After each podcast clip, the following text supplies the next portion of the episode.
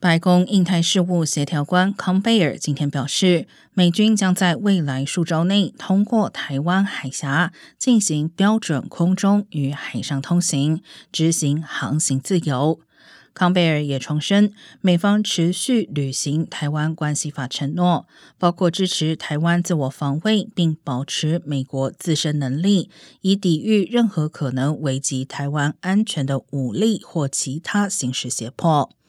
在经济与社会方面，美方会持续遵循一中政策，深化与台湾关系，包括继续推动双边经贸关系。他并且预告，将在未来数天内宣布美台的贸易谈判路线图。